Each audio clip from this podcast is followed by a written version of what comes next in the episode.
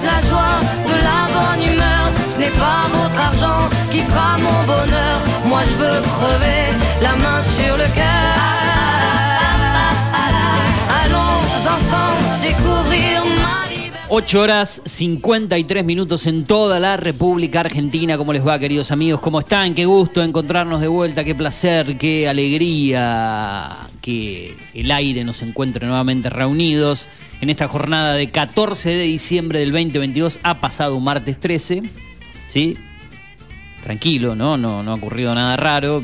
Bien lo saben ustedes que en el día de ayer ha sido prácticamente todo alegría para los argentinos después de la exhibición futbolística que dio la selección argentina, más que nada una vez que logró convertir el primer gol, a partir de ahí maniató a su rival, eh, lo sometió, como venía diciendo el Turo, con otras palabras, con otra manera de analizar el partido en la previa, en la data del Turo, así que después lo vamos a ampliar. Argentina 3, Croacia 0, primer semifinal de este mundial. Ay, casi digo Rusia, cualquier cosa. Mundial Qatar 2022 eh, que hemos vivido eh, o que estamos viviendo aquí en la radio desde muy temprano, eh, desde un mes antes lo palpitamos en este Esto es lo que hay. Eh, ya parece que han quedado muy atrás esas anécdotas de los mundiales, primeros goles, todas esas cosas que compartíamos previamente. Y en el medio recuerdo un viaje mío hacia Buenos Aires, unos días que queda solo el tour acá, eh, con Arabia Saudita que vence a Argentina. Después regresamos a la radio y de ahí, gracias por Dios, por suerte, todo transcurrió con todos los sufrimientos en el medio de manera normal. Así que en un ratito hablamos de eso. Como te dije, 25 grados en la ciudad de Pergamino, temperatura agradable, más agradable aquí en los estudios de la radio. Estamos bien refrigerados. Si seguís así, ¿no? Refrigerado, por ahí dije cualquier cosa. Humedad del 45%, también agradable, presión de 1022 hectopascal. La verdad que la presión a veces no entiendo un carajo. La menciono, pero no entiendo bien cuándo la, si, es alta, la, el 1022, los hectopascales, ¿no? Ahí creo que la humedad sé que a veces influye obviamente con el- la, a causa del viento, si la humedad es más alta, eh, cambia la sensación térmica, ahí entiendo un poco, pero la presión, los hectopascales, esas cosas no son lo mío. Habría que hablarlo con algún meteorólogo. La día. presión, ¿qué tal? Buen día. ¿Cómo le La presión atmosférica es el peso del aire. El peso El del peso aire. del aire. La presión atmosférica estable es 1008. 1008 es la, la, 1008. la- si está por encima Cuando eso, está así, es- está pesado. Arriba de 1008 ya Y menos de 1008 quiere decir que el aire se va para arriba y que, la, baja. y que la presión es baja y que puede ser una zona ciclónica. Ajá. Y en, en la temperatura, en, en lo corporal, por ahí sentimos la humedad, que empezamos a La transpirar. todo, pesadez, la famosa pesadez. Influye la, la presión, digamos. Obviamente. Te Además agarra de la humedad. Te agarra dolor de cabeza porque el aire es pesado. Ajá. Bien, bien, se aprende, se aprende. Siempre se aprende, ¿eh? Está bueno aprender al, al aire. Eso lo aprendí en geografía igual. Sí, yo seguramente capaz que lo aprendí también. y No, no, no, no, estoy estudiando. Tres carajos, Yo estoy estudiando geografía. Pero Ah, no lo del el colegio ni, ni, ni en alguna Y carrera. probablemente también te lo explican, Pero pero, uno, uno no se le da, bola, no, pero, no le da ni bolilla, por ahí ya. pero a mí me ha tocado este año empezar a verlo un poquito más. Está bien, está bien. O sea que tenemos una presión alta. Hoy en día va alta. Altísima. Sí, 1022 hectopascales. Eh, Le vamos a prestar un poco más de atención a partir de hoy al tema de la presión, eh, cómo influye o no. Hoy se espera una máxima alta, eh, eh, de 36, 37 grados aproximadamente, con una mínima que ya hemos superado, lógicamente, durante la madrugada, primeras horas de esta jornada. Llegó a los 19 grados, 21 de máxima, tre- 21 de mínima, 32 de máxima ya para mañana jueves. Parece mentira ya prácticamente final de semana. Mañana tendremos programa, tendremos mundo streaming nuevamente a la tarde, porque la semana pasada fue feriado y no estuvimos en el aire tanto a la mañana como a la tarde el jueves pasado. El viernes nuevamente el descenso, 15, 28, 15 de mínima, obviamente 28 de máxima si lo despejado, similar el sábado, 15, 29 y el domingo, ¿eh? a prestar atención, nos va a interesar cómo va a estar el clima el domingo, 17 de mínima, 32 de máxima. Yo ya le dije, no pienso almorzar durante el partido, porque Bien. la verdad que me va a caer mal la comida si estoy mirando y comiendo. No quiero, aparte tengo que seguir Va a la cábala y- caos, y, verlo, en el, verlo en el mismo televisor que no está en el comedor. Yo lo que estaba pensando, porque a mí me gusta prever las cosas, estaba pensando desayunar un poco más tarde. Generalmente los domingos me levanto un poquito más tarde, desayuno tipo 10 y media, 10 y pico. ¿Mm? Desayunar tipo 11 más tarde, pero más fuerte. Clavarle, no lo suelo hacer, alguna media luna, con jamón y queso, alguna cosa potente. Ah, bien, picante. Claro, un desayuno potente que me haga aguantar el hambre. Quizá comeré, depende de cómo termine el partido, digamos, cómo quede uno después de eso. Almorzaré. Esperemos que no haya largue ni la agonía que se termina a las 3 de la tarde. A las 2 de la tarde un domingo es para almorzar. Mucha gente almuerza Caos, tarde. eh. y, pero, y, pero ¿quién va a estar cocinando a las 12? Y yo tengo la suerte de una persona que me puede llegar a cocinar este domingo. Quizá algunos no tienen. Eh, y probablemente mi vieja no le da mucha bola al fútbol, qué sé yo. Así que por ahí tenga ganas de, tenga ganas de cocinar o no. Eh, generalmente ha- hago lo mío los días domingos, de mi, mi parte, el aporte en cuanto a la comida, pero esta vez la verdad que no estoy, no estoy para nada. No está para cocinar, dice usted. No, este domingo no, ni tampoco tengo ganas de comer en ese momento. Suelo almorzar tipo uno, un y pico, no muy temprano. Pero, viste que te- por ahí te cae mal la comida. Estás sentado mirando un partido de, este, de esta trascendencia, comiendo, no sé, un asado, que no es lo mío habitual, en mi caso, domingo, generalmente las pastas. No, aparte es imposible. No, no podés estar en. en- No, en- eh, tirás el cubierto, la, la- No sé, quizá otras personas pueden. No, es imposible. No, es imposible. A menos que el partido esté 4 a 0 en los 15 minutos, es imposible. Claro, que a la una y pico de la tarde estés ganando 3 a 0 ya con el arranque del segundo tiempo. Me voy a sentar a morfar y. Sí, dame, tráeme, Da- tráeme, da- tráeme. trae el- Igual así, así. todo, te tiene la pelotita cerca del área ganando 3 a 0 y tampoco es lindo, ¿eh? ¿Cómo? ¿Qué? Te tiene la pelotita cerca del área a los toqueteos. Ah, no te da ninguna garantía con Entre la los dos volantes. No. 10, 15 minutos, eh, No. poner que vayan 15 el primer tiempo. Estamos hablando de una cosa que sería prácticamente, bah, no imposible, porque todo puede pasar, no es más con lo que viene dejando la selección. ¿Usted pensaba que íbamos a ganar con esta comodidad? Yo se lo dije a un amigo antes del partido. Eh, Hoy no, yo esperaba un ganamos 2 a bien. 1, un 2 a 0. Creo que ayer dije, no sé si dije 1 a 0 o 2 a 1 acá. Ya no recuerdo qué resultado dije yo. Creo que dije 2 a 1, no 1 a 0. Pero bueno, eh, antes de analizar el partido estábamos en eso, en cómo va a estar el clima el domingo, agradable, 17 de mínima, 32 de máxima. Le vamos a preguntar a la gente al 2477-558474 cómo vieron el partido del día ayer y qué esperan para el día domingo. ¿Cómo piensan eh, vivir el partido, sea contra Francia o contra Marruecos, el que gane el día de hoy a las 4 de la tarde? ¿Piensan almorzar, eh, seguir las cábalas, verlo con amigos, comer, no sé, lo que sea, unas pastas, asado, picada? ¿Cómo esperan? Porque es un horario que no se dio nunca. Para la selección, no veníamos hablando en este mundial, hay equipos que han jugado a las 12 del mediodía, a las 10 de la mañana. Argentina siempre fue a las 4 de la tarde o el fatídico primer partido que fue de las 7 de la mañana, donde bueno, era un día, no, no era feriado, veníamos de un feriado ese martes. Sí. Y bueno, era para arrancar el día a la mañana. Creo que muchísimos pusieron el despertador, los que no tenían que por ahí trabajar, hacer cosas temprano, y directo lo primero que hicieron el día fue el partido. A mí me pasó que me quedé dormido ese día. Y empecé a verlo a los 3 minutos. El de Arabia. Claro, creo que justo había una jugada de Messi o algo. ¿Usted recuerda el comienzo de ese partido? Una situación que pongo el televisor y ya casi convertía el primero de Argentina. Puede ser que hay un, una Un jugada de Messi, ¿no? abierto. No, recuerdo. la jugada, pero no sé si la volví a ver. Pero recuerdo que al comienzo, comienzo del partido, creo que prendo el televisor a los tres minutos porque lo pongo temprano, pero apago el despertador y me quedo dormido. Eh, así que imagínense las diferencias, ¿no? De entre. Después mantuve la- las cábalas entre el segundo, todo lo que le vengo comentando a usted lo mantengo, Sí. gracias a Dios, y se vino dando. Así que la- los invitamos a nuestros oyentes al 2477-558474 a ver cómo esperan la final del día domingo, si van a mantener las cábalas, si alguno las va a cambiar, porque también pasa que un día domingo por ahí te juntás con, con la familia o quien, quien sea y por ahí te dicen, no, vamos a juntar a almorzar a ver el partido, no almorzar a verlo juntos, y vos decís, no, ni en pedo, yo lo vengo viendo todo solo, Claro. en el mismo lugar, no voy a ir, no me esperen. Y otra, nah, pero ¿qué le vas a dar bolilla a esa cosa? ¿Usted cambiaría una cábala y menos por una final? No. No. yo ya se lo dije más. Yo tengo amigos Claro. que se han enojado conmigo porque no voy a ver el partido con ellos. Y le digo, no. Yo Claro. no cambio, muchacho. No, no, yo tampoco cambiaría. No lo hice en el 2014. No, no, no. Bueno, aquí sí cambié. Porque ya le comenté que el primer partido lo vi en otro lado. Pero por suerte fue del mal resultado a lo que siguió. Y como venimos hablando siempre, Turu, y en un ratito te digo por dónde nos podés escuchar a través de internet, el formato podcast y demás. El aprendizaje de lo que dejó ese primer partido, o lo positivo dentro de lo negativo. Quizá el destino, ¿no? Algún sacudón. Porque yo pensaba ayer, hablaba con un amigo también, si ese día hubiésemos ganado 2 a 1, 3 a 0, 4 a 0, vamos a suponer que era un resultado que se podía dar con los Contra árabes. Arabia. Contra Arabia. Nah, yo creo que nadie hubiese bancado la cábala igual. No, no, no hablo de la cábala, ¿eh? estoy hablando del equipo argentino, lo que iba a decir. Vamos a suponer que esa jugada, tres goles en la luna argentina, ¿no? Eh, hubiese metido dos goles Lautaro Dos y- goles Lautaro. Y obviamente que el segundo partido hubiese seguido jugando Lautaro, no hubiese entrado quizá Enzo mm, eh, Fernández. Igual en el segundo no entró Lautaro o entró Álvarez. Álvarez entró en el segundo tiempo. En el segundo el tiempo, no me recuerdo cuándo, pero quiero decir que no hubiese dejado de ser titular Lautaro Martínez, obviamente. A pesar de haber empatado, por ejemplo, 0 a 0 con México. Por Claro, si en el segundo empatabas 0 a 0 con México y después le ganabas a Polonia 1 a 0, no sé, por dar un ejemplo, pasabas primero, pero con otro tipo de resultado dentro de los tres. Quizá Claro. no hubiesen llegado esos cambios y también ese sacudón en la mentalidad de los jugadores. De, de decir, bueno, estamos eh, con la soga al cuello desde el segundo partido.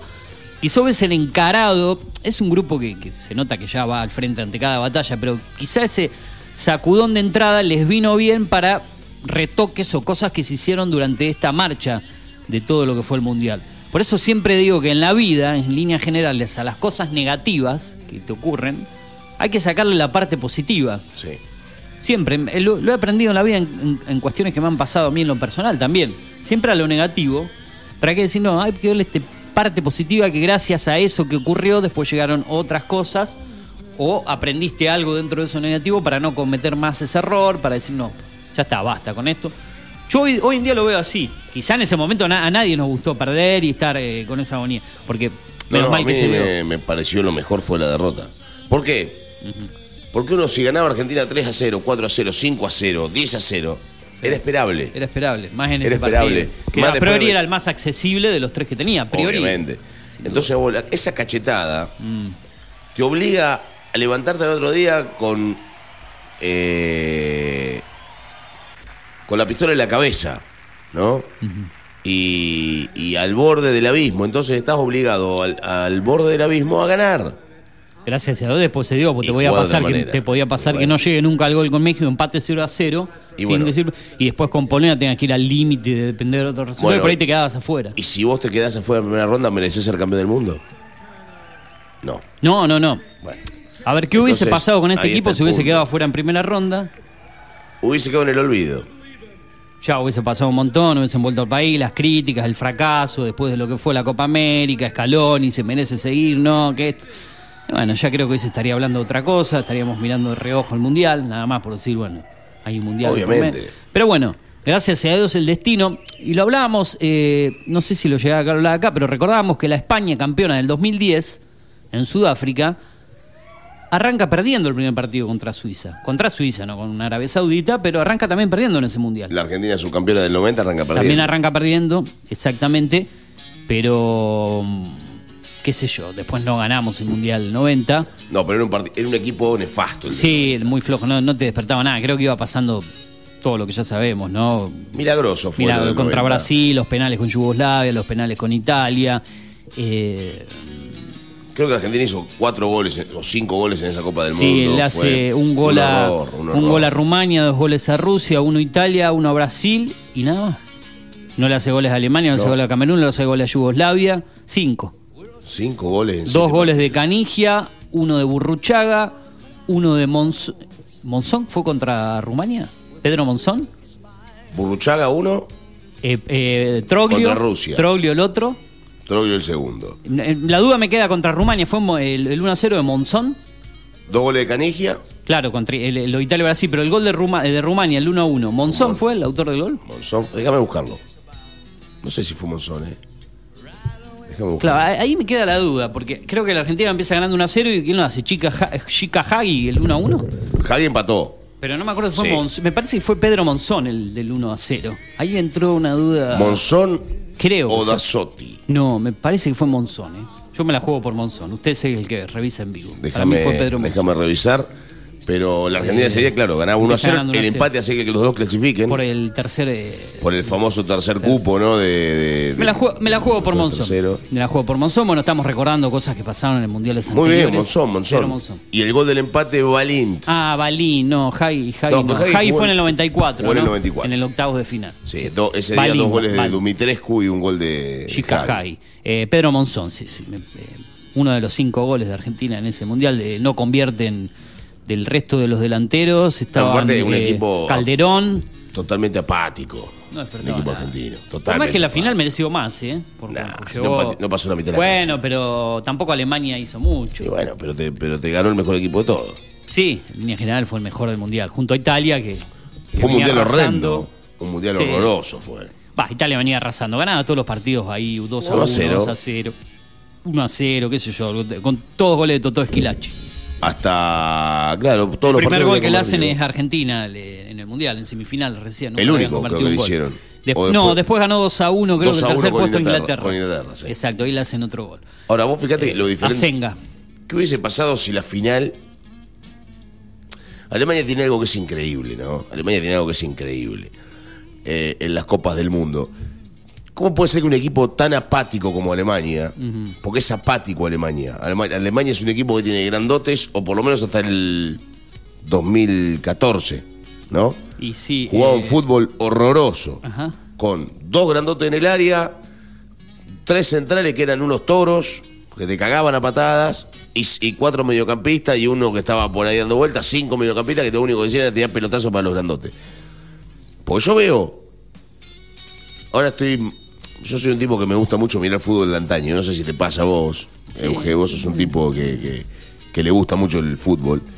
Eh, me gusta mucho mirar mundiales, me gusta mucho mirar copas, copas europeas del año 60 y pico, 70, ¿no? Algunos partidos. Viene, viene en el tiempo. viene. Eh, el otro día estuve mirando de vuelta la final del 78, por ejemplo, contra Holanda, antes del partido, contra los holandeses. Eh, soy un tipo que le gusta mirar esas cosas. Y yo miro los partidos de Alemania, y Alemania siempre lo mismo. Con Rudi Veller, con Müller, Rummenigge. Gerard Müller, Rummenigge, eh, bueno, ni hablar Klinsmann en su momento, Bierhoff, Bierhoff. Klose. ¿no? Siempre lo mismo. Siempre lo mismo. En su momento Gómez, Mario Gómez. Mario Gómez. Todos delanteros de un metro noventa y cinco que le tiran centro y cabecean, no hacen otra cosa. Todos lungos. Algo Toma Gotze, Müller. Gotze, el que hizo el gol a Argentina. Ah, una cosa increíble. Bueno, pero Argentina defendió bien eso y le hace el gol Mario Götze. Claro. Siempre te aparece baja- alguno, ¿no? Baja estatura. Y aparte vos fíjate una cosa, la final del... Está bien que Alemania, gracias a Dios, los últimos dos mundiales hizo papa y quedó fuera en primera ronda. Sí, porque si se mete después de octavos se te empieza a complicar. Es como Italia, es lo que Una vez que veníamos se mete ayer. en la, en la parte definitoria del mundial, de los mata y mata, eh, ahí donde no, no te quiero ver, no te quiero ¿Cómo le enfrentar. ganás? Y sí, de hecho Argentina, imagínate que las últimas tres eliminaciones que, que Argentina tiene entre el 2006, sacando la, la del 2018, perdón, son contra Alemania, dos veces en cuartos y la final. Y después, de hecho, Alemania no pasa no pasa de primera ronda, Ninguno de los digamos. últimos dos Las últimas, claro. Eh, así que imagínate lo que significa para Argentina enfrentar a, Alemania. Esperemos que esta vez la suerte cambie, no, hay, no va a haber una Alemania enfrente Pero va a estar Francia que nos dejó fuera del mundial pasado. que nos dejó fuera el mundial pasado, sí. Va- va- no, no va a estar Francia, no lo sabemos todavía, lo sabemos esta tarde, pero es la lógica. Ahí tenés Eh, Francia. qué sé yo. Sería totalmente inédito una final Argentina-Marruecos de un mundial. ¿Cómo, ¿Cómo afrontarías? Porque los jugadores tendrían cuatro días en la mente y vas a jugar una final del mundo contra Marruecos. Y después no, para la gente, obviamente, para. Sería una cosa. ¿Cómo afrontarías jugar contra Marruecos? Claro, sí. No, después preparar el partido con todos los, los- los- los recados que corresponden, porque si un equipo llega a la final tuvo sus méritos, pero en la- cabeza sí, se viene una final del mundo Argentina-Marruecos. Parece que fuese a papel, a priori un, no sé, un amistoso por, por el rival, digamos. Sería anormal. eh, sí, la- obviamente que ya es anormal. Yo salgo a pisarle la cabeza. Yo. ¿Cómo Bueno. lo, lo- lo- Lo que pasa es que hay un montón de situaciones que te pueden venir pasando en el medio que te pueden también complicar la vida. Ese es el tema. Eh, Marruecos no es un rival fácil. No, no, no, pero Por eso obviamente yo por eso está Francia donde no está, ¿no? Francia no pasó está a en la Portugal, final. pasó a España, pasó a Bélgica. Está bien que ninguno de los dos equipos a los que pasó es Francia. Francia tiene otras cosas. Obviamente Francia que- hoy sí. es el mejor equipo del mundo, me parece. Y todo el mundo Ah, dice, yo no estamos sé si es el arriba. mejor equipo del mundo, Francia, hoy en día. ¿Y quién es mejor que Francia? Argentina. Y si Brasil hubiese avanzado un poquito más, podemos decir Brasil o Argentina, por dar un ejemplo. No sé si. eh, Francia, eh, después del Mundial pasado, no tuvo muy buenos papeles en los torneos importantes, ¿no? Prácticamente compitió en- entre europeos, en la Nation League ni en la misma Eurocopa última. No es que le fue. Y, y en los amistosos previos venía hasta siendo superado hasta por la misma Dinamarca, en varias oportunidades. Yo tengo no venía teoría- con antecedentes previos, digamos. Ni tampoco que está haciendo un mundial de loco, que se está pasando por encima a todos y ha sido superior, ha perdido un partido. Pero no sé si. eh, está bien, ¿qué le falta? Kanté, Benzema, Pogba. eh, de los eh, jugadores más trascendentales, de los tres importantes que le falta, Benzema se lesionó antes del mundial, los otros eh, previamente, en la previa. eh, Yo tengo una teoría que tiene que ver con que, equipazo, mm, sí. yo tengo Pero no sé si es el mejor equipo del mundo, Francia. Yo tengo una teoría que tiene que ver con el bajón post Copa del Mundo, post Campeonato del Mundo. Que Le se pasó- relajó por haber ganado el mundial pasado. Le pasó a España, le pasó a España que Sí. le clavó primera fase en Brasil, le pasó a Alemania, le pasó a Italia, y no veo que le esté pasando a Francia. Sí, No veo que le esté pasando a pero. Italia, vos fíjate una cosa. Italia, después de ser campeón del mundo, quedó afuera. 2000 2010-2014, primera fase. 2018-2022 no clasificó siquiera a la Copa del Mundo. Pero decís que hay un, un- Realmente es un bajón, porque por ahí cambian los equipos, los jugadores, pasan cuatro años entre un mundial o el otro, o son circunstancias que se dan. No tiene que ver que decía, gané el mundial. Es como Argentina, no se gane este mundial el domingo, el domingo y el equipo dentro de cuatro años, por más que muchos sigan, de, de los jóvenes, los que están acá, con el mismo técnico, seguramente, si Dios quiere, quizás ya se vayan, sea el último mundial de Messi, ya pero vos No, no, decís si que lo gana va a ser el último la mundial de futura Messi. generación se relaje por lo que pasó cuatro años antes con tantas cosas de por medio, Copa América, eliminatoria, o son circunstancias que se dan. No, no. Porque yo- vos me decís, un equipo gana un- el torneo argentino, no, un ejemplo, Boca gana ahora y el torneo que viene, ya ganamos dos torneos locales seguidos, me relajo en el torneo local, vengo de ganar, no tengo... Por dar un ejemplo, o gana la Copa Libertadores y al otro año... Yo creo que al cambiar eh, eh, pl- planteles, porque no se mantienen siempre los mismos de un mundial al otro, eh, por más que en el proceso algunos continúan y otros van quedando por edad o por, por rendimiento, varias cuestiones, yo no sé si realmente es relajación, pero si ah, vengo a ganar un mundial, no, porque pasan varios años de por medio. ¿Y cómo explicamos entonces que Para mí Alemania... son, son circunstancias que se dan para mí. ¿Cómo Porque se da. explicamos? Pero ¿cómo explicamos? Se dan, ponga- Sí. ponelo, ¿no? Sí. Italia, 2006 campeón del mundo. Sí. 2010-2014 primera ronda, 2018-2022 Y pero del do- quedó afuera. Del 2016 al 2022. Cuatro mundiales. ¿cuántos, cuántos años pasaron? 16. Sin competir. 16 Del- años, 20 Claro. van a pasar porque Vos me decís, ponele la, ponele la del 2010, pero en tantos años una continuidad de regla. Me parece que es por generación, por la gel- Creo que Italia tampoco ha tenido suerte. En, en- en- no sé la de cuatro años atrás que pierden el repechaje contra Suecia. Un rival un poco más fuerte, a priori. Pero No, me parece que esta, esta haber ganado el eliminación. primer partido, no lo pudo ganar, y Eh. ganado el segundo y lo perdió 1 a 0.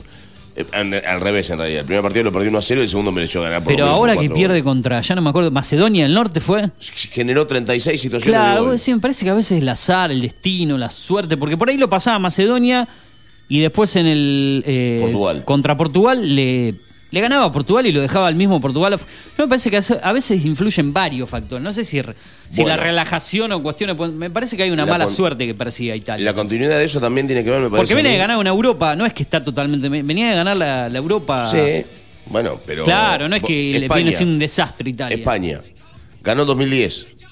2014 primera fase, 2018-2022 cuarto de final, octavo de final, afuera por penales con equipos totalmente apáticos. Quedó afuera con pero- Marruecos, que Marruecos después termina haciendo un gran partido con Polonia, con Portugal, y quedó afuera con Rusia, que Rusia era la nada misma. A ver, Arturo, a veces también está la lotería de los penales de por medio. Porque Bueno, a veces los penales que- son la lotería. Vos decís, y pasaste en el mundial anterior, por ahí lo pasaste a Rusia por penales. Y capaz que en los cuartos eso te dio un envión y, y- y ganaste los cuartos y, y un empujoncito más y estás en la final y lo volvés a ganar. Me parece que a veces es. Yo creo mucho en el azar, en el esquivar, destino. tratar de esquivar los penales. Una cosa es llegar a penales con un equipo con, con un par tuyo como Holanda, como Brasil, Sí. como Inglaterra, como Francia. Yo como... quiero tratar de, de sacarle a eso, de decir, bueno, ganamos un mundial y vamos a suponer que tengamos la suerte de ganar este mundial y decís, bueno, y, uh, dentro de cuatro años vamos a hacer un mundial desastroso, nos volvemos en primera ronda o en octavo de final. Pero o- no me importaría a mí. No, obviamente que. Va, dentro de cuatro años, si ganamos este mundial, lo vamos a querer ganar de vuelta. No No, me no va a dar lo mismo. A, mí- a ver, sí, está bien, pero y yo voy a pensar y, voy a- y bueno, pero ya, está. Yo ya la Ah, ya lo viviste, tengo, sí, lo viví, seguro. no, pero yo creo que se renueva. No es lo mismo las comparaciones con la Copa Libertadores, con el fútbol argentino, pero cuando vos ganaste una Copa Libertadores y arranca la del año siguiente y otra vez tenés ese bichito, y si podemos ganar una seguida y ganémosla dos Bueno, seguidas la y avancemos. Libertadores, pero la Libertadores se juega todos Y- los años. y El pero el Mundial- eh, en cuatro años vas a tener la, tres años y medio, va a ser menos tiempo, vas a tener las mismas ganas de con otros jugadores, con otra con otra etapa entre medio de Copas Américas, todo lo que suceda en el medio. Por eso digo después, yo por ejemplo no es para competir y decir "Ay, yo me vi todos los partidos, porque por ahí algunos eran un bodrio, pero y me alegro de la alegría de la gente, los que salen a festejar. Pero después hay gente que no consume la selección argentina durante cuatro años. No te mira un partido de nada. Que solo eliminatorias.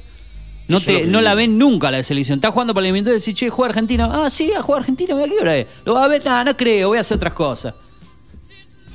Y vos decís, no te despierta las ganas de decir, juega Argentina-Colombia en Colombia, ponele, me- en el medio de las eliminatorias. Hay un partido que te puede dar un- la clave, la clave. Luego le decía a una persona, che, ¿lo vas a ver el partido? No, ¿para qué juega? No, es- me voy a comer con mi novia, qué sé yo. Está bien, no es que lo jugás, es lo que querés con tu vida, pero después. No, juega Argentina. está- No, Hay que darle no, bolilla no, un no. poco al Yo resto, que- al proceso para tra- Para hablar. para hablar y después sentarte a debatir, no, este jugador debería estar, el otro no, no, lo lo que ven a- pasa es que eso lo, lo pensamos nosotros que somos futboleros. El que no es No, futbolero. pero yo no hablo del extremo. Hay gente que es obsesiva, que no se pierde un No, no, partido, no, sea por laburo o no. Pero me parece que hay que acompañar los procesos, Pero digamos, futbolero no implica ser y no ponerte la camiseta nada más o salir a hablar de fútbol, porque después querés hablar cara a cara de fútbol con alguien de- desconociendo eh, y decir, no, esto no juega, no me gusta, este, este, el otro. Y si no viste, durante tres años y medio no la viste jugar nunca a la selección. No viste un partido. No viste un partido de fútbol, de nada, no solo de la selección. No viste nunca fútbol durante cuatro años. Y ahora entras a, la- a las publicaciones del Instagram y lo primero que aparece una persona, la foto de Argentina, alegría, abrazado, todo, y después no mirás fútbol durante cuatro años. Pero conocen todas las canciones. ¿Me entendés? Esto te lo planteé eh, en primera ronda ya te lo planteé. Sí. Cuando me decía gritar los goles o no y, y al futbolero, por ahí nos molesta un poco toda esta efervescencia de gente que, que no ve nunca fútbol Sí, y que yo- se suba al caballo de la victoria en Yo este momento. aprendí, aprendí que ese tipo de gente también es la gente que suma a que la selección sea más grande todavía. ¿no? Eh, Me pasaba con Douglas esto, por ejemplo. Cuando Douglas asciende, Douglas tiene una maldición absoluta con el tema socios. Douglas nunca tuvo una- un buen caudal de socios. Douglas le toca ascender a la B Nacional en el año 2012. Claro, eh, después de ganar la Crucero del Norte. empató con Crucero acá en Pergamino. Empató 0 a 0, digamos, de ser primero en ganar ese y torneo. ascendió a la primera B Nacional. Y los primeros 20 partidos de Douglas, o 15 partidos de Douglas en la B Nacional como local, iba gente que no, que Sí, no iba nunca. En el primer torneo, En el primer torneo explotaba la cancha explotaba la. En Y- ese, eh, en ese torneo es el que juega, no, al siguiente, perdón, no es el que está independiente, está en Gimnasia La Plata, Rosario Central. El segundo es el que desciende independiente, ¿no? Claro, Venía de exacto. ascender River en el anterior, si no Douglas Claro. hubiese conseguido con River, hubiese explotado más todavía. Hubiese sido más Si hubiese todavía. estado River en la B Nacional. Bueno, pero llegó descendió independiente, bueno, jugó Mm. todo. Y la gente eran todos hinchas de Douglas en Pergamino. Ah, y sí, sí, sí, sí. Yo me enojaba. Es el exitismo de decir ahora voy Y un por- amigo por- me decía, no, no, no, pero vos no te tenés que enojar, vos tenés que ponerte contento porque si no la, la cancha no se llenaría. ¿Por cuántos hinchas de Douglas hay en Pergamino? Yo creo que Douglas tiene un caudal de 25.000 hinchas en Pergamino. Pero por más que no de seas los hincha de, de Douglas. 5.000 van a la cancha, o 3.000 van a la cancha habitualmente, o vamos a la cancha habitualmente. Mm. Y el resto no puede ir, lamentablemente. Eh, con ese caudal de público que va de los pueblos a la cancha y demás, Mm. Llenás el estadio o tenés 7.000, 8.000 personas todos los partidos. Si esa gente no va, el, equipo o el club no crece, lamentablemente, ¿no? Porque vos creces no solamente con tus hinchas, sino con la gente que aledaña que vas a traer a atraer a un espectáculo. ¿Se entiende? Viene por ese lado. Por eso yo en ese momento dejé de estar tan en contra del eh, no hincha habitual. El ¿se hincha entiende? careta, por decirlo así. O del hincha careta. Bueno, eh, vamos a no ponerle un nombre porque decía, "Ah, ahora voy porque el equipo está en la B Nacional y porque todos eh, de golpe agarraron fanatismo porque Douglas logró ese gran ascenso después de, de- de llenar en uno de esos partidos previos el, el estadio de Newell, la tribu- su, su tribuna en el estadio, no me acuerdo, contra Defensores de Villa Ramallo fue, ¿no? Eh, ¿Cuánta en gente fue a Rosario. Contra Newell? No me acuerdo. 10.000. Claro, y vos decís, bueno, estaba todo como la ciudad convulsionada y de golpe toda esa gente después empezó a dejar de ir ya a partir del segundo torneo, si no me equivoco, Y después a terminó, desaparecer. volvió, volvió a hacer siempre lo mismo. Claro. Bu- Bueno, la llegada de Mostaza Merlo, el- se salva el descenso durante un par de torneos consecutivos. Pero bueno, el, el- el hincha careta en el fútbol está en todos los planos en general. Cuando las cosas van bien, cuando la- los resultados acompañan, todos son hinchas seguidores y después empiezan a desaparecer. Y esto con los mundiales suele suceder. Claro, yo vi un par de motos que pasaban por ahí, un- algunas pibas que generalmente no deben mirar nunca fútbol, iban gritando la el, el tema este de. Exacto. Eh, muchacho, vos Bueno. decís que las miraba yo como diciendo. Escuche, ¿qué del otro lado está el señor Gustavo Baeza conectado. ¿Quiere darle Ah, ya aire a Baeza? ya lo- sí, yo ya, está, sabía ya lo conecté a a Baeza. conectar No lo usted. saludé siquiera fuera del aire. Lo voy a saludar al aire. ¿Qué tal, Gustavo Baeza? ¿Cómo anda? Buen día. ¿Cómo, cómo andas tú, Disculpe, querido? disculpe ¿Cómo la, la- la irrupción y ni siquiera haberlo saludado fuera del aire. Lo que pasa es que estamos acá teniendo una, una charla un poco acalorada de fútbol, teniendo en cuenta la, la clasificación argentina. eh, y, la, y el famoso hincha careta. No sé si usted Hincha careta. eh, es, es, ¿Es un hincha careta, es un hincha careta de la selección o usted es futbolero por, por decantación. No, no, no, futbolero por decantación, no, no, no. ¿Qué- Ya qué lo hablamos chacareta, un- no? una vez cuando nos contaste de tu fanatismo en, en viejas etapas por Boca, ¿no? De que ibas a la cancha y todo. Sí, sí, sí, que iba a la cancha, Claro. no, iba a ver. Eh, me- Es más, cuando estuvo el Diego y el Cani no me perdí ni un solo partido, iba para todos Mira. lados, una, una locura era. No, sí. 96-97 esa etapa. Sí, sí. Lo que lo que sí no soy de esos caballeros, ¿viste? Que tiene que estar acá, que sentate acá, yo no. ah, pará, las ca- no sos cabulero. No sos cabulero. Eh, Eh, yo. Igual ellos, los Sí. jugadores tienen esas cábalas, ¿eh? Y les, les, les funciona. Sí, Claro. los jugadores también, los hinchas también. Yo activé algunas para para la previa, desde la previa contra México han funcionado, así que las las mantengo. Hay, hay algo- hay una anécdota de, de todo este equipo que además me parece un, un grupo humano maravilloso, todo, Mm. todo el equipo de la selección, que me encantó, creo que anduvo circulando, no sé si la vieron, esta de las cartas, de un juego que hicieron con las cartas, que si salían la carta que ellos decían, se la tenían Ajá. que tatuar. Eh, algo Sí. vi por ahí, me parece que el, el, el Turo por ahí está más, al- no sé si... ¿Quién fue el Papu Gómez que se tatuó Ah. un par de. un- ah, hubo dos o tres que tenían la carta tatuada, ¿no? Claro, hay, hay varios que tienen la carta tatuada porque eh, hicieron un jueguito que ellos tenían que decir, bueno, sale sale ta- tal carta. Y a las a las 10 tiradas de cartas tenía que salir e- ese naipe. Y Bien. lo hicieron con uno y salió. Eh, lo hicieron con otro y salió. Y creo que creo que Messi había elegido el 5 de copas y, y salió el 5 de copas.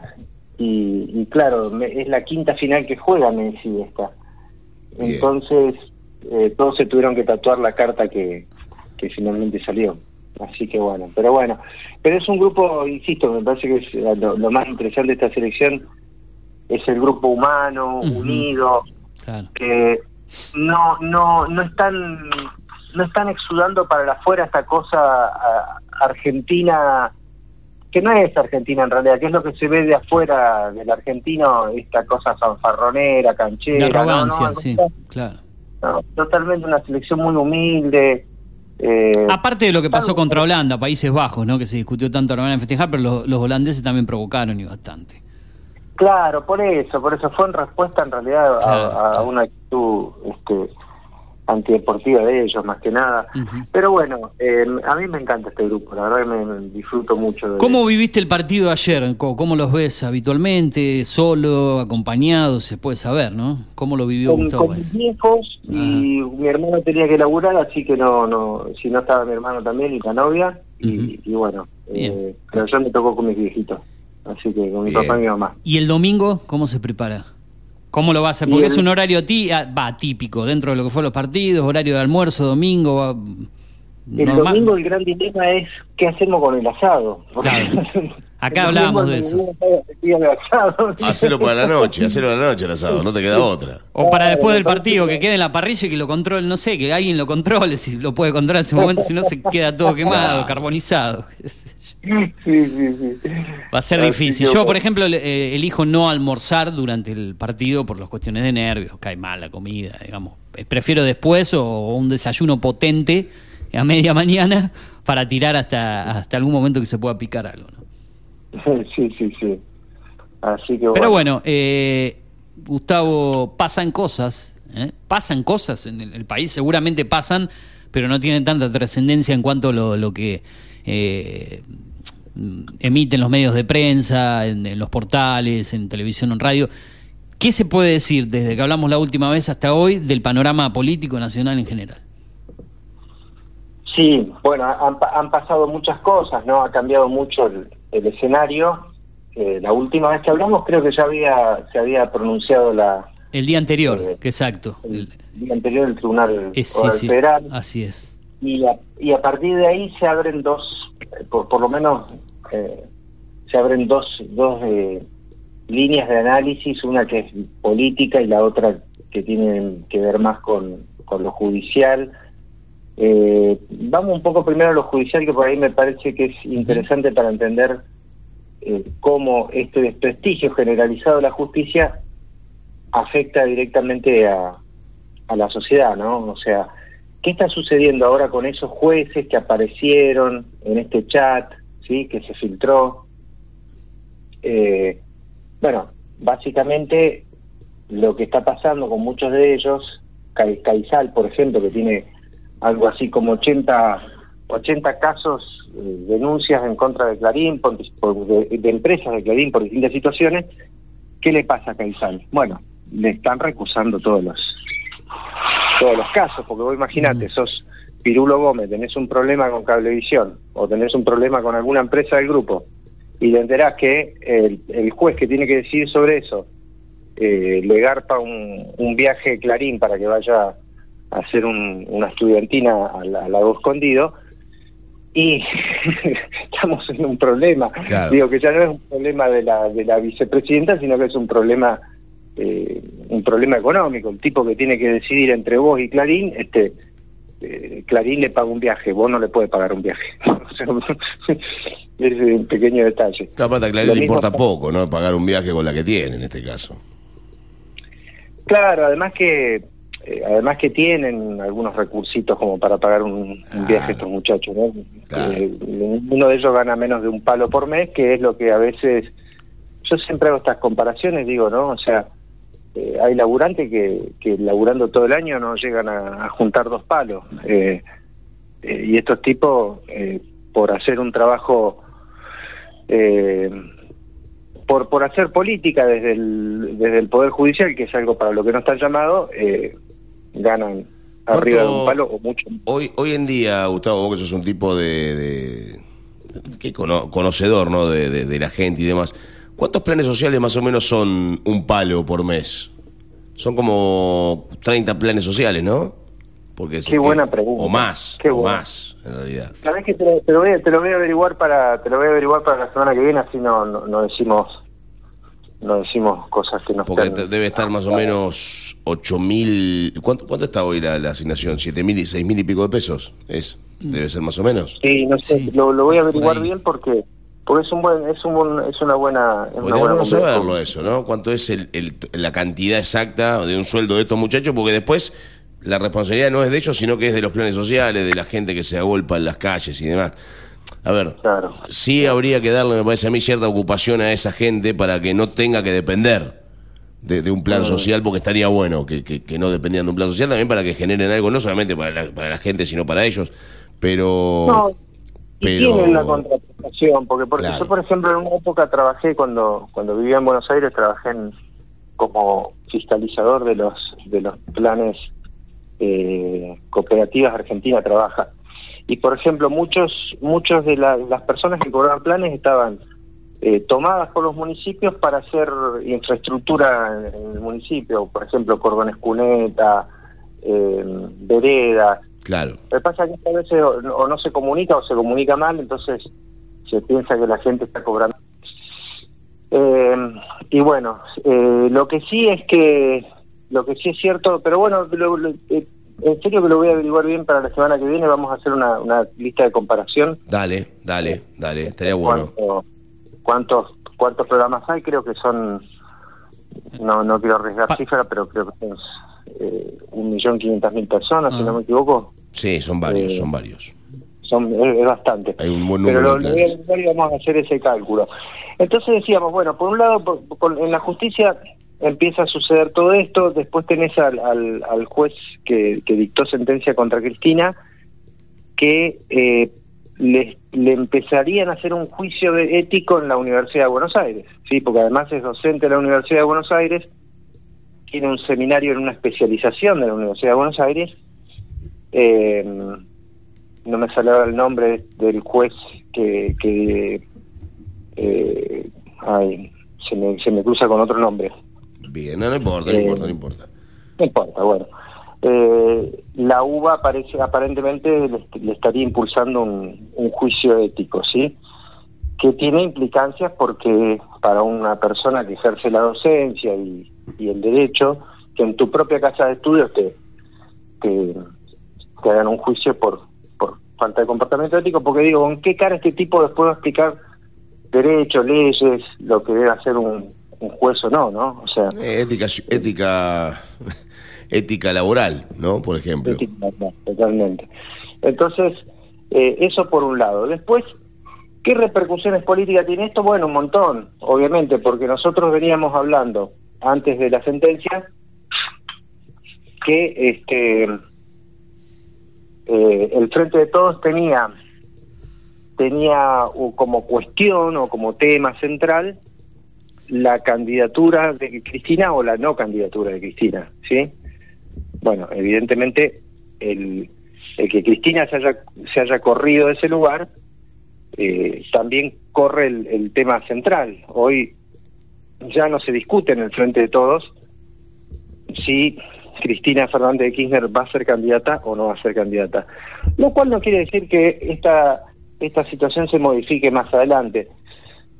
Yo creo que no, por las características de Cristina y por eh, la forma en la cual Cristina anuncia lo, anuncia lo que lo que anuncia no no suele ser improvisada para para hacer emitir una declaración o, o, tomar un posicionamiento sí entonces qué discusión se le presenta al frente de todo bueno hoy el frente de todo no tiene candidatos sí porque si vos hablas con masa y hasta lo yo no, obviamente yo no hablo con masa digo pero las personas que han hablado con masa y le han preguntado masa dice yo no voy a ser candidato.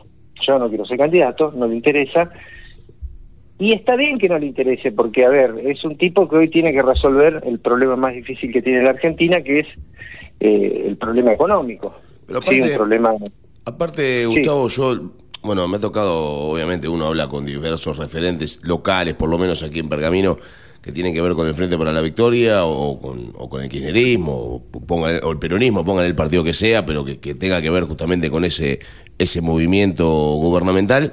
Y, y tiene que ver, en definitiva, y dicen, mirá, dice, para mí el candidato del oficialismo no puede ser Massa. ¿Y por qué no puede ser Massa? Porque pertenece al establishment, digamos, de la contra. O sea, sería el candidato perfecto para lo que tiene que ver con los intereses del FMI o de, o de, o de los entes internacionales, ¿no? Porque es un tipo que tiene buena relación con los entes internacionales y tiene buena relación con más con los partidos que están en contra del kirchnerismo que con el kirchnerismo mismo, ¿no? Por un montón de situaciones que han sucedido previamente a las elecciones. Entonces yo no creo que, estén el Frente para la Victoria o el kirchnerismo muy de acuerdo con que Massa sea su candidato. No sé cómo lo ves vos a eso. Sí, sí, yo coincido. Primero que no no es un, no es parte del, Partido Justicialista, sí. Eh, pero lo cierto es que el Frente de Todo no no ha construido otras alternativas como para la candidatura a presidencia. Eh, acá se nota mucho lo que venía lo que se venía reclamando internamente la falta de una mesa de articulación del frente, ¿sí? Sí, bien. Este, porque, ¿qué pasa? Vos con una mesa de articulación con referentes principales y secundarios, bueno, eh, empezás a, jugar otras variables. Bueno, esa mesa nunca se constituyó, el presidente no la convocó, convocarlo fuera del por fuera de la decisión del presidente es desautorizarlo. Entonces, eh, hoy, eh, hoy medio que a las apuradas se están juntando porque, ¿qué pasa? la oposición tiene varios candidatos, ¿no? Eh, pueden gustar más, pueden gustar menos, pero los tiene, están ahí dando vuelta. Eh, es más, cada vez tienen más candidatos en la oposición. Eh, pero, pero el Frente de Todos no los, no los tiene. Y, mm, y también hay que pensar que el, el, justicialismo siempre ha sido una, una fuerza, de hecho, de, de hay, hay, en términos incluso, si se quiere, institucionales. Hay dos partidos que tienen presencia distrital en toda la Argentina, que son el radicalismo y el peronismo. Claro. Eh, y el Partido Justicialista. Entonces, ¿qué pasa? Vos tenés gobernadores en el interior que no están participando de, todo esto que estamos conversando, eh, por lo menos en, en la escena pública. Entonces, hoy están empezando a aparecer esos nombres, esas posibilidades, y están empezando a jugar a jugar eh, otros referentes, ¿no? Eh, ahí también creo que, bueno, hubo ahí una referencia de Cristina al respecto, en algún momento se le escuchó decir eh, en off, ¿no? Eh, bueno, cada, cada peronista tiene el bastón de mariscal en su en su mochila, es hora de sacarlo, es decir, es hora muchachos de que ustedes también se muevan y empiecen, empiecen a hacer algo, empiecen a proponer algo. Y, y bueno, pero ¿qué pasa? Un candidato hay que construirlo, ¿sí? Sea, sea quien sea. Eh, hoy se habla de Mansur, por ejemplo, está empezando a sonar Mansur, que es un tipo Mansur que... suena hace rato ya, ¿no? Claro, suena hace rato y además es una provincia que en términos electorales mueve el amperímetro porque son muchos electores en Tucumán, ¿eh? son muchos habitantes. Sí, sí, sí. Eh, Buen número. Creo que el chino Navarro del Movimiento Evita salió a decir que Chiaretti podría ser un buen candidato a presidente. Bueno, en fin, aparecen otros, Hasta, otros el, hasta, hasta el mismo Grabois se animó a, a candidatearse después de que se conoció lo de Cristina la semana pasada, ¿no? Claro, por eso, ¿no? Porque evidentemente a las apuradas... Y un eh, Guillermo Moreno no podría ser candidato nuevamente. Pero ya lo no- ha intentado pero el no por amigo frente- Moreno. Pero no por el frente de la Bueno, no por el frente, pero por el lado del justicialismo también, ¿no? Claro, sí, sí. No, Guillermo yo creo que va a ser candidato. Yo Ajá. creo que va a ser candidato de... Por otro lado. Pero- Por otros sectores. Pero por otro lado, por otro lado, sí, sí. sí. Sí, porque él, él ha tenido siempre un enfrentamiento que era pretérito, ¿no? Con el presidente eh, Fernández, Fernández, y sí, sí. bueno, Claro. eh, así que, así que bueno, ese es un poco el panorama. Y, y después, si quieren, les- si, si les parece, hablemos un poquito también de lo que, del- de, cambiemos, ¿no? De cuáles son algunas de las cuestiones que por ahí no tienen mayor trascendencia. Perfecto. Eh, Eh, mira, pa- para que vos más o menos en, en tu mente lo calcules. Son y Sí. 40, tengo por acá, tenemos eh, y 39, eh, más o menos y 44 y 45 tenemos que hacer la tanda porque veníamos embalados con el fútbol, hicimos, así que tenés tres o cuatro minutos para, para explayarte y ya cerrar y el resto que quede lo iremos debatiendo en los últimos dos programas del año que nos quedan. Exacto. Vamos. ¿Te Bien, parece? Bien, Vamos. perfecto, Vamos. perfecto. Bueno, eh, algunos eh, efectos colaterales de la causa sobre sobre Cambiemos, el caso del diputado Milman, ¿no? Que había sido el segundo de Patricia Bullrich en seguridad, un tipo que tiene un comportamiento bastante escandaloso, con este eh, asesoras que no, no, no, se, no se entiende bien cómo es que están contratadas ni para qué, además de comportamientos bastante disruptivos dentro de la Cámara, es el vice- vicepresi- es vicepresidente del bloque de Cambiemos, eh, se comenta que, que la, la, la oficina de él en la Cámara de Diputados era una, una, una chimenea de humo, está prohibido fumar dentro del palacio, bueno, en fin, eh, una serie de, de cuestiones y además aparece eh, involucrado no en este caso de no no no por el tema de las escuchas sino por por la, la participación que que la jueza Capuchetti no quiso seguir investigando acerca de, esta situación que se dio en el bar, de, de las asesoras que se acercaron para hablar, yo cuando la esté matando voy a estar en, la costa, bueno. Finalmente, ¿qué pasó con todo eso? La, la, la jueza nunca pidió los teléfonos celulares, cuando le requirieron los teléfonos celulares, la- las muchachas estas eh, cambiaron el teléfono y, y, y como hacemos todos, calculo, todos, cada uno de nosotros, cada vez que cambiamos el teléfono borramos todo, ¿no? O, pa, no sé, yo, yo no lo hago, pero... Eh, hacemos que- un backup a veces, un backup Claro, de, sí, sí. Claro. de lo importante, de Claro. lo que queremos y el resto lo, lo- lo limpiamos. Pero un backup generalmente se hace.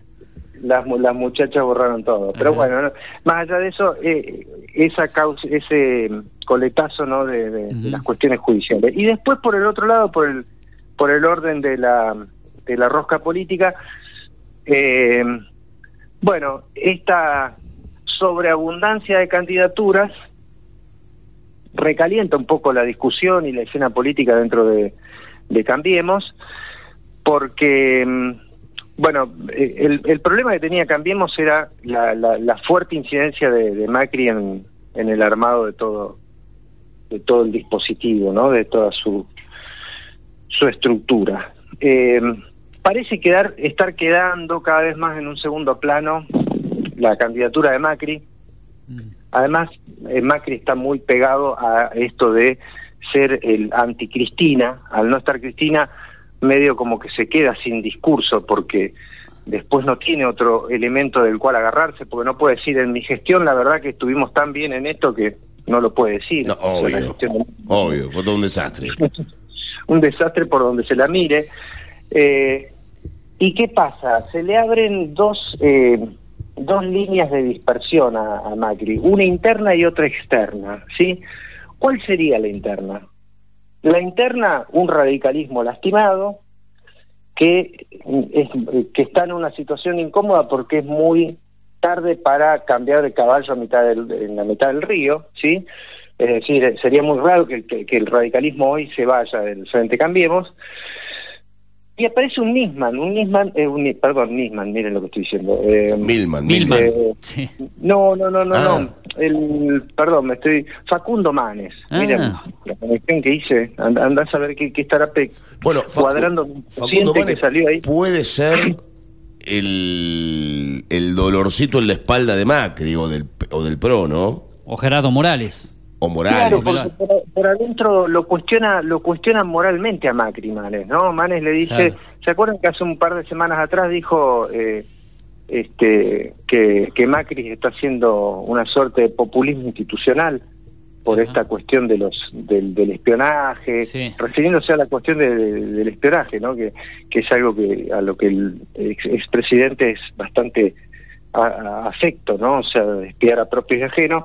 Bueno, salió a pegarle ahí y lo mataron. Lo mataron sus sus aliados de la coalición, lo mataron los medios de comunicación de del PRO, digo, o sea, La Nación, este, no tanto Clarín, porque ahí también ahí empieza a verse una grieta, ¿no? O sea, Clarín parece que le está soltando un poquito la mano a Macri y, y bueno, eso tiene va a tener su su eh, de- dejémoslo para otro programa, porque ahí hay un tema Ay, importante. ¿no? Aparte, si ya no, se nos van esfumando los, los minutos y todavía no Así cumplimos con, con los compromisos Y- y- comerciales y, una- después con el cierre. Y una última, por afuera, Sí. por afuera, por- si por adentro Manes es un problema, por afuera el problema es eh, Javier Milei, ¿sí? Ah, claro. Eh, claro. entonces- Sí, sí. Eh, a- ahí la reta tiene serios inconvenientes para, para forjar su candidatura y para convertirse en el líder, en el sucesor de Macri, si, si es que hay sucesor de Macri, ¿no?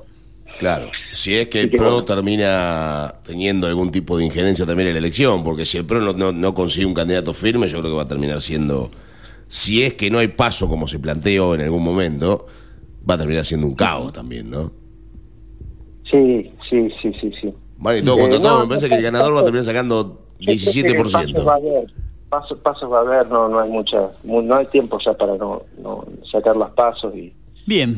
y- así que bueno, pero bueno muchachos, Va. si les parece seguimos la semana, que viene. Seguimos la semana que No, viene y, después seguramente en el, en el último programa que será, si no me fallan los cálculos, el 28 de diciembre, en el Día de los Inocentes. ¿eh? Ahí será la última salida, seguiremos desarrollando cosas que volveremos a, a tocar el Es próximo verdad, año. entre, entre Navidad y Año Nuevo, bueno. Ahí vamos a- Y esperemos encontrarnos siendo campeones del mundo, Gustavo. para la, audiencia de Pergamino y bueno, feliz Navidad para ustedes también, por supuesto. Y no, igualmente antes de Navidad nos queda el programa que viene, así que ahí estaremos Ah, haciendo ah, los- tenemos un pro- ah, es verdad. sí, Claro, sí, tenemos, bueno. tenemos ve- 21 y 28 nos quedan, así que eh, el previo a la Navidad será el que viene. Esperemos encontrarnos como campeones del mundo, Gustavo. Te mando un abrazo. Ojalá. Ojalá, les mando un abrazo inmenso, chicos. Saludos, buena Gracias. semana lo que queda. Chao, chao. Abrazo grande.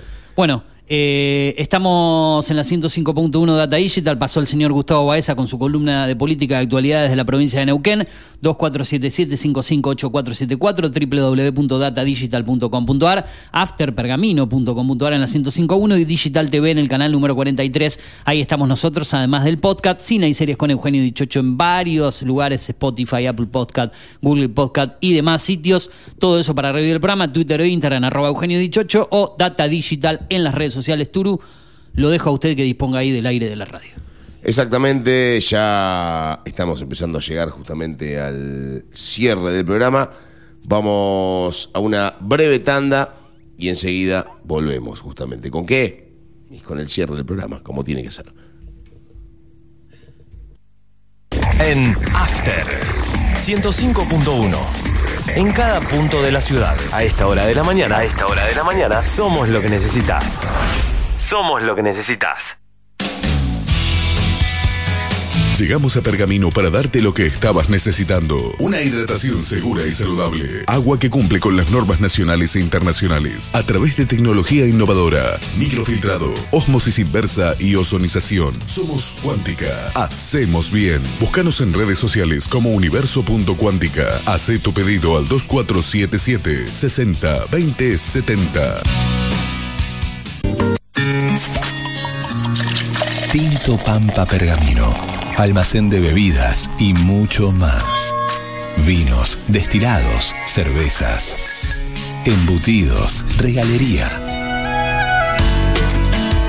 En la esquina de Pinto y San Nicolás también encontrarás degustaciones, capacitaciones, cursos y eventos privados. Contamos con el asesoramiento de nuestros sommeliers 2477 672311. Búscanos en Instagram como Tinto Pampa Pergamino. Mindplar Ambiental Manejo integral de plagas. Teléfono 02477 1551 5555. Desinfecciones, desratizaciones, control de palomas, murciélagos y alacranes. Mindplar Ambiental. Realizamos presupuestos sin costo. Casas, restaurantes, comercios, fábricas, semilleros e industrias. Mindplar de Javier Rotele. Protección y cerramiento de balcones. Contactos 1551 5555 o mindplarpergamino.gmail.com. Mindplar. Mundo Streaming por FM Data Digital 105.1 Pergamino. Todo lo referido al mundo del cine, series, la tecnología, deportes electrónicos, anime, cultura, espectáculos, viajes, turismo y algo, Y más. algo más. Mundo Streaming por FM Data Digital jueves de 14.30 a 16 horas con Eugenio Dichocho y columnistas especializados. Los principales titulares y lo más fresco del deporte te lo cuenta el Turu Flores apenas sale el sol, en la data del Turu. Todos los días a las 8 por Data Digital 105.1.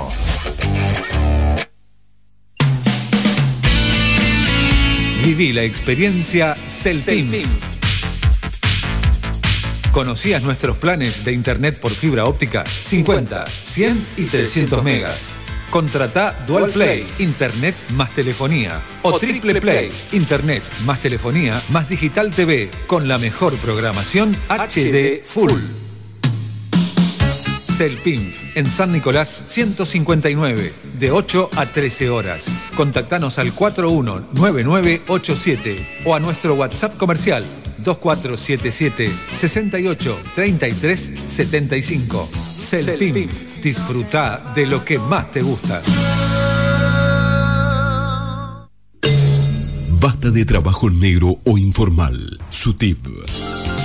El Sindicato Único de Trabajadores de la Industria del Vestido les brinda protección, convenios, salarios y beneficio. Pueyrredón 368, Pergamino. SUTIP. Sindicato Único de Trabajadores de la Industria del Vestido. Por un trabajo digno y decente. Contra la explotación laboral. Data Digital está en After. Data Digital en After 105.1. En cada punto de la ciudad. ¿Buscabas algo diferente? Elegiste bien.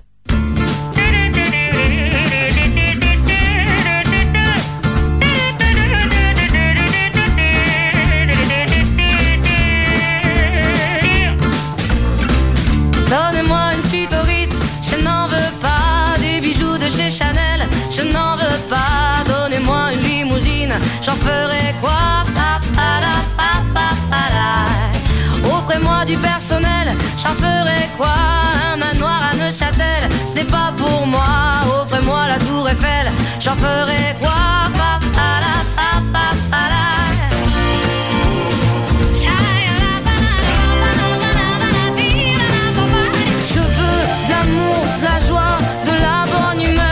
Humeur. Ce n'est pas votre argent qui fera mon bonheur. Moi je veux crever la main sur le cœur. Allons ensemble découvrir ma liberté. Oubliez donc tous vos clichés.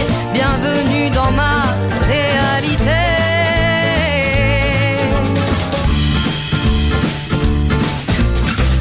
J'en ai marre de vos bonnes manières, c'est trop pour moi. Moi je mange avec les mains comme ça. Je parle fort et je suis France, excusez-moi.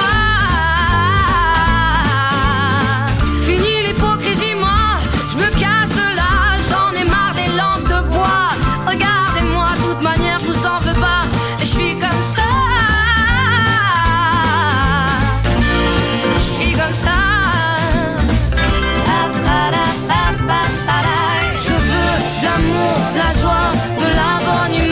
Ce n'est pas votre argent qui fera mon bonheur. Moi je veux crever la main sur le cœur. Allons ensemble découvrir ma liberté. Oubliez donc tous vos clichés. Bienvenue dans ma réalité.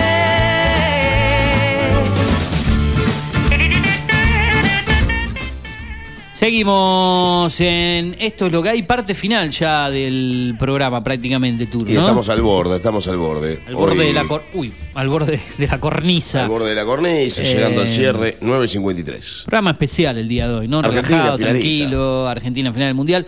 ¿Tiene algo para comentarme de la otra semifinal cuando pueda usted el día de hoy? Si hay formaciones confirmadas, Bueno, hoy- ¿qué se puede saber de cómo va a ir Francia, Marruecos? Eh, ¿Usted que maneja eso? Mientras voy a buscar una cosita por aquí. El tema es que yo creo que nadie va a regalar nada, ¿eh? Nadie va a regalar nada. Una Argentina que enfrentará al ganador de Francia y Marruecos. Un Marruecos que tiene un expulsado con respecto al partido anterior, ¿no? Que tiene que ver con la desafección de uno de sus delanteros por una doble amarilla contra el equipo contra el equipo polaco, eh, polaco dije, portugués, un equipo de Portugal que increíblemente queda fuera con este Marruecos. Sí, después que- de venir a golear a Suiza, que venía que a dar después de venir partido, ¿no? enval- envalentonado Claro. por eliminar a Suiza y golearlo, Che Dirá terminó siendo expulsado al minuto 92, faltaban 7 porque había adicionado 9 el árbitro en ese partido, terminó siendo victoria. La formación de Francia para hoy, en teoría, en teoría, sin haber definido nada, Lloris en el arco, Kouandé, Barán, Upamecano y Hernández, los defensores. Eh, Choumeni, que metió un golazo contra, contra los ingleses. Rabiot, el otro volante. Los mediocampistas más adelantados, Dembélé, Griezmann y Mbappé, el delantero de área, Oliver Giroud. Un equipo que juega 4-2-4, ¿no? Como jugaba en su momento la Argentina del 78. Cuatro defensores, dos mediocampistas centrales y el resto Ajá. todo arriba. Con los laterales que pasan al ataque, mucho, sobre todo Hernández, que es un lateral de los que pasan. Eh, Choumeni y Rabiot, que son dos que de, la, que de media distancia te pueden hacer mucho daño. El equipo de Didier Deschamps, que ya fue campeón del mundo como jugador en el 98 y campeón del mundo como entrenador en el mundial pasado. No hay muchos entrenadores que tengan eso. El Bueno, Mazagalo de Brasil. uno, es él, Zagalo Claro. y el holandés, eh, el, el alemán. eh, Ah, eh, eh, no, Klinsmann iba a decir, perdón. El, ¿Cómo fue el técnico de. Alemania? Beckenbauer, Frank Beckenbauer. Son los tres únicos que han tenido esa distinción. Por otro lado, Marruecos con Bono en el arco, Hakimi, El Yamí, Saiz y Jalá son los defensores. Anrabat, Hounani y Amalá son los mediocampistas. Ziyech, El Nasiri y Bufal, el equipo dirigido por Walid Regragui, el elenco justamente de los marroquíes para esta noche allí en Qatar. Tarde aquí en la Argentina, a las 4 de la tarde se juega la otra final. Recordemos que Chedirá está expulsado en, por doble amarilla frente a los eh, portugueses, por lo cual no va a poder disputar justamente el partido. Un Chedirá que entró en el segundo tiempo en aquel juego, faltando escasos 25 minutos y vio dos tarjetas amarillas en un ratito, a los 90 y a los 92. Eh, por otro lado, por otro lado, ¿qué estaba buscando, Dichocho? no, estaba buscando. Me acordé de Pomará justamente hoy. eh, ¿Se acuerda del amigo Saúl Pomará, Sí, relator sí, que dijo sí. que iba a relatar el Mundial? Obvio. Y quería ver si había algún audio de él relatando el. Mundial. No, no encuentro nada. Estaba chequeando un par de, de sitios, pero Nah, no puedo encontrar nada. Difícil, Eh, difícil. Como para homenajear con el relato de, de- de un gran relator como el viejo Lobo de Mar a los goles de Argentina, ¿no? Complicado, sería lindo, sería lindo. Igual acá hay un par de relatos de radio, pero no, no los voy a poner. No, El de Mariano Clos estuvo bueno, ¿no? ¿Lo escuchó el de Mariano Clos? no. Lo, lo vi en YouTube. Acá tengo bastante el de Mariano emocionante. Clos, a ver, lo voy a, lo voy a poner. Es, por dar un ejemplo, para salir de lo tradicional, ¿no? De los que relatan siempre, lo de Mariano Clos, No, sobre Mariano todo para tercer gol. Es el mejor relator de todos. Eh, ayer estuve escuchando los tres goles relatados por Mariano Clos en YouTube. A ver. Y acá arriba nos pareció inmediatamente penal. Y el árbitro marca penal Amonestado Kovacic. Bueno, el penal para la Argentina. Sobre todo el tercero, obviamente el- el- después de la jugada monstruosa de Messi, ese es muy emocionante. Acompañado en los comentarios por, escuche quién, Burruchaga, el pibe Valderrama, Chicho Serna. ¿Para quién relata Mariano Clos? Creo que está relatando para alguna cadena colombiana, obviamente son todos colombianos los que están alrededor, No, salvo Burruchaga, no. alrededor de él, pero bueno, eh, capaz que Burruchaga fue contratado para comentar los partidos de Argentina, no sé, porque no escuché Ah, los anteriores. El sistema y el pibe Valderrama y Chicho Serna están siempre ahí al pie del cañón, me parece que estoy olvidando a alguien más, pero el tercero eh, se vivió con mucha emoción. Chicho Serna El pibe Valderrama, Chicho Serna, Burruchaga y yo no sé, no me y el estoy Tino, ¿no será el otro? No, no, no, no, no. El pájaro Gaviria. No, tampoco, no, no me acuerdo. Señoras y señores, corta carrera para Messi. El arquero Livakovic mirándolo firme Ah, en el. Javier Castrilli, el otro. Ah, bien, Castrilli, eh. 0-0 el partido. Se va a adelantar Messi. Va el gran capitán. ¡Va!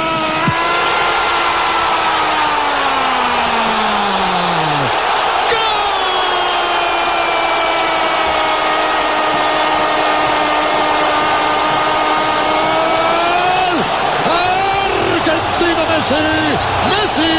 Messi. Lo hizo de penal a los 33 minutos del primer tiempo. La clavó arriba, cruzado, contra el palo izquierdo, sin atenuantes para este buen atacador de penales. Kim Livakovic, señoras y señores, un remate tremendo para asegurar el partido por ahora. Una semifinal de dos grandes equipos, pero un penal del más grande de todos. Lo hizo Messi, la clavó arriba y la Argentina empieza a ganar la semifinal. La Argentina 1, Croacia 0. Su majestad, su capitán. Messi lo hizo. Qué penal, eh, pateó Messi. Qué Sí. penal pateó Messi. Sí, sorprendió un remate fuerte eh, arriba de- de- del arquero inalcanzable para el arquero croata. No esperábamos que lo patee así, dijimos por ahí lo va a tirar a una punta, tranqui, No, no, no. intentando manejar al arquero. No, lo pateó como se debe patear en una definición así. Arriesgó, arriba porque se Bueno, le podría. Contra Polonia lo pateó igual. Sí, contra, y, la- Polo- y le contra sacó Polonia. una pelota infernal el arquero. El primer penal, el que patea durante los 90 minutos contra, Contra Holanda, Arabia. lo patea igual. y contra No, con Arabia lo tocó contra un La palo. tocó contra un palo. Y el penal de la definición por penal la tocó también en el medio cuando el arquero voló contra un costado. Messi es el mejor jugador de la historia, a ver, no hay duda de esto. Lo que No, pasa es que está sí. Diego, que Sí. sentimentalmente a todos le da ese toque extra, porque aparte jugó en Ojalá- Argentina, jugó. que el domingo alrededor de las 2, 3 de la tarde o cuando sea pueda coronar su carrera futbolística con el gran premio que se merece, ¿no? La justicia, la ojalá justicia que el divina. destino le tenga marcada esa jugada para coronar su carrera al astro argentino, al rosarino Lionel Messi. Leonel, Leonel Andrés. Andrés Messi. ¿No? Eh, así que bueno, veremos, veremos. Bueno, de a poquito no, nos vamos. Nos empezamos a despedir, a ver. La pelota de Brozovic contra el área, centro encima. En el segundo, ¿eh? Ah, el segundo. Marca y contraataque argentino. Bien por Álvarez. Messi que va. Bien por Álvarez. Arranca el pibe. Y galope. Y galope. Que se viene el segundo. Ahí va el pibe. Ahí va el pibe. Ahí va el pibe. Ahí va. Gol, gol, gol, gol, gol, gol, gol, gol. ¡Gol!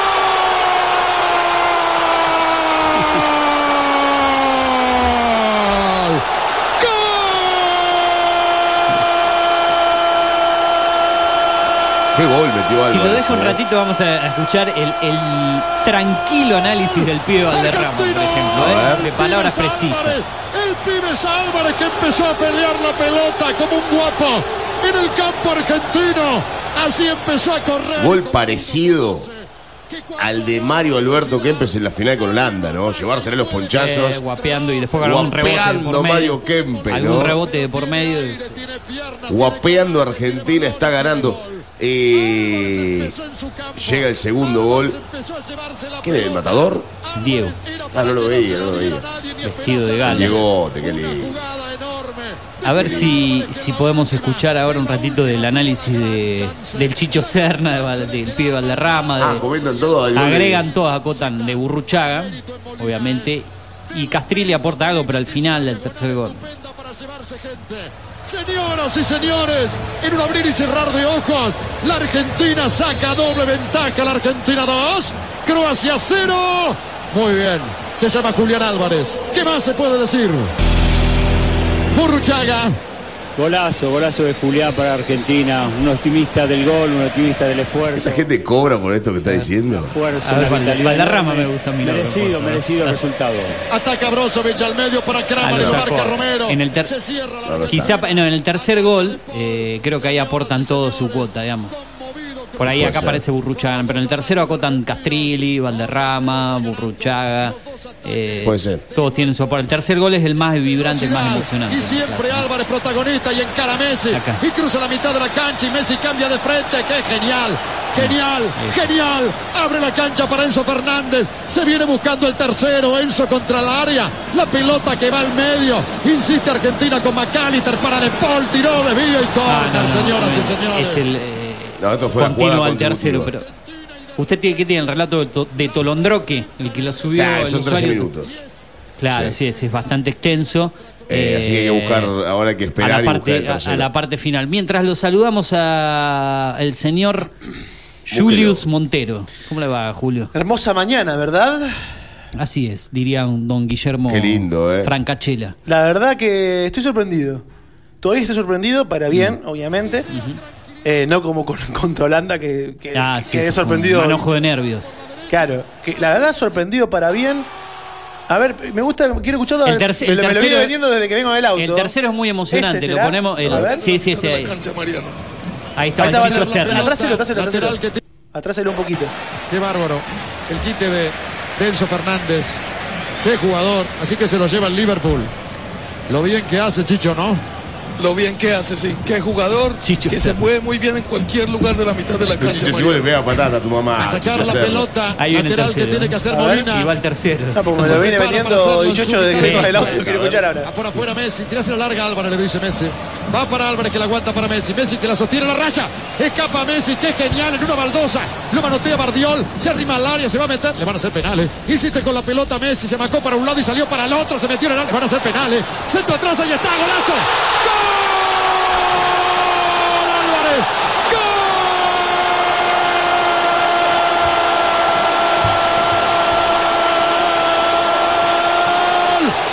Golazo de la Argentina de Álvarez, pero permítanme, señoras y señores, lo de Messi es algo inolvidable. Es su Copa del Mundo. Es para reverenciarlo toda la tarde, toda la noche. Extraordinario, escapando de un centímetro entre el jugador y la línea de cal por la derecha. Así equilibrio Messi. ¿Quién dijo que no arranca más? ¿Quién dijo que perdió esa impronta? Si cada vez es mejor, cada vez es más. Inolvidable Mundial de Messi, que se llevó la marca de Bardiol una y otra vez. Y es tan generoso. Llegó hasta la raza de fondo, metió el centro atrás porque es tan generoso. Y apareció el pibe Álvarez, el número 9 argentino, para empujarla, pero hay que abrazar a Messi y no soltarlo nunca. Convierte el tercero, el que pedía Burruchaga para que esto se acabe y sea tranquilidad para la Argentina. La Argentina 3, Messi 3. Lo hizo Álvarez, Croacia 0. Esperamos el partido de la consagración de Leo, que todos sabemos que es el mejor del mundo. Es argentino y este era su partido y lo está haciendo, por eso Argentina está 3 a 0 más allá del gran trabajo de todo el equipo. Pero este mejor tenía que aparecer y apareció. Escuchemos a Valderrama. Qué mundial de Messi, por favor. Por favor. Mire Valderrama ahora. Valderrama. Mundial de Messi. Después de Déjelo, déjelo, déjelo. Pibe, es Ahí incontrolable. está, ahí Se puede hablar tanto de Messi. Los técnicos pueden pensar tanto. Los jugadores rivales pueden soñar cómo poder marcarlo al otro día. Pero es imposible. Es impredecible. Pibe, Los técnicos tienen que reconocer que es el mejor del mundo. Que no corre, que no marca, que no, que qué. Cuando dicen eso, lo puyan y ahí está el resultado. El mejor. Lo, lo ratifica otra vez. Ah, El mejor, el mejor.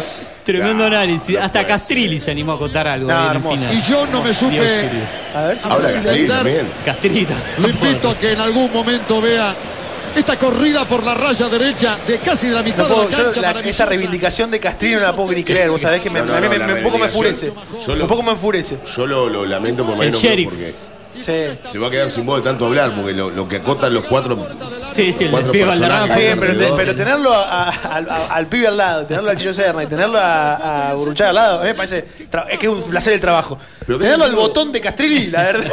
O sea, que haya sido un, un, unos jugadorazos o un árbitro. Pero es un placer, es un placer. Porque era escuche, un placer escuche, tú un asado, ¿no? Un placer bien, bueno, pero en, los tiempos de ocio que usted tiene, que en las transmisiones a veces tiene Pasa algunos, que viene, se pone a charlar al pedo con Chicho Serra y se caga de risa, no me digas que no. Bueno, el botón de Castrilli que hace ahí, me pone nervioso. trabajando con él hace bastante, Castrilli, sí, en radio y demás, sí, como analista. ellos, ellos comparten mucho. Ya comparten mucho, por eso lo... Bueno. Ibai entró, ¿no? Ha decidido tener Se va a adelantar Modric. Ahí está. Bueno, eh, eh, nada, que, que, que no hay mucho más que decir. Pusimos el relato y cortábamos un poco el saludo. También vino Jero, le saludamos a Jero también que, se suma a la mesa.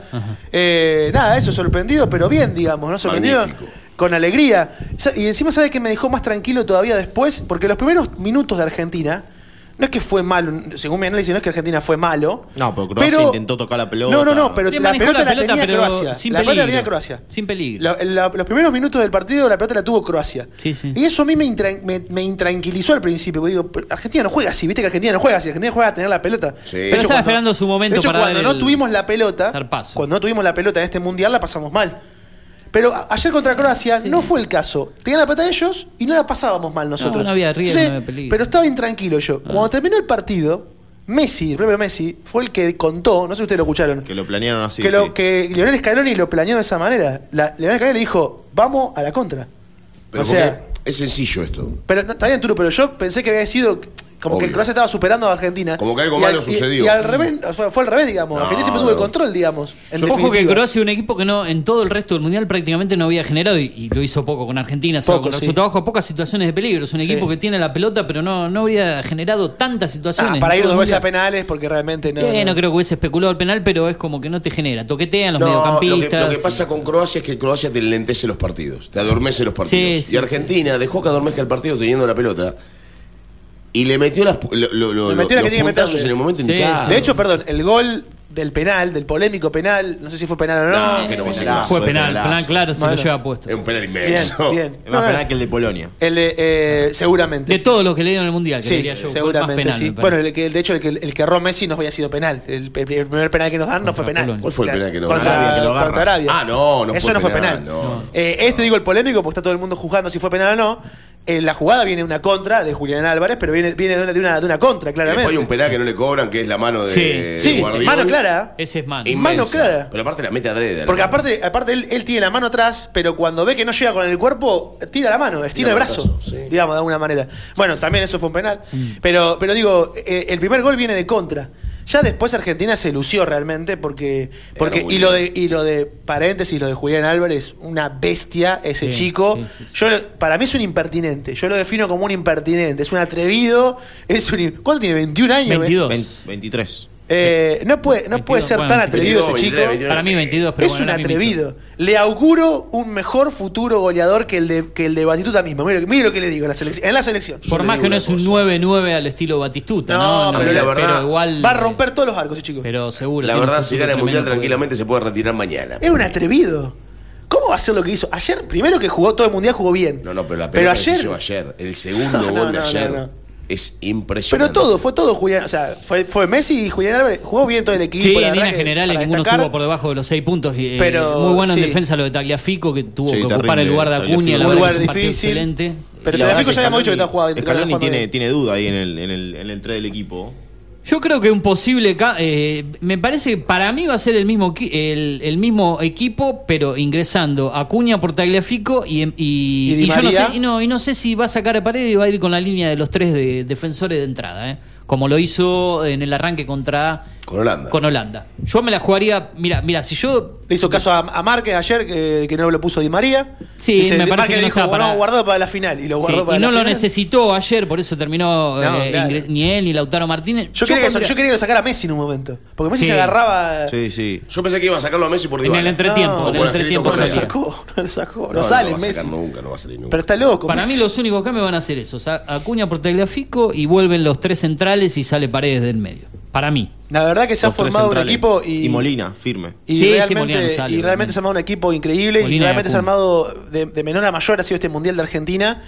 Eh, ayer mostrando su mejor fútbol, su mejor El faceta. mejor partido de todos fue ayer. El mejor partido de todos. El mejor partido de superando el de. Polonia, eh, superando el de Sí, Polonia. sí, no, no, no, no. eh, El mejor partido de Messi, el mejor partido de Messi en los mundiales, el mejor Messi, el mejor Messi en los mundiales también. Sí, eso no el mejor mundial de Messi también. Ojalá que se corone con lo, con lo- lo que merece él y, Y todo el equipo el día domingo. ¿Y contra que quién, contra quién queremos jugar el, el domingo, chicos? Que sea contra quien sea, contra pero el ojalá que sea Marruecos. importa, ojalá contra- que sea Marruecos. ¿no? Paraguay, que Paraguay le dé la posibilidad de jugar la final del mundial. Pero yo sabe que quiero hoy, lo que quiero- que lo toqueteen a Mbappé un poquito hoy, pero Sí. un poquito, no que lo, les- ni lo rompan, pobre que lo sean, pero que lo dejen un poquito resentido, cosa que no pueda entrar en, en la yo le, le voy a decir la verdad. Eh, Va a ser compleja mi respuesta.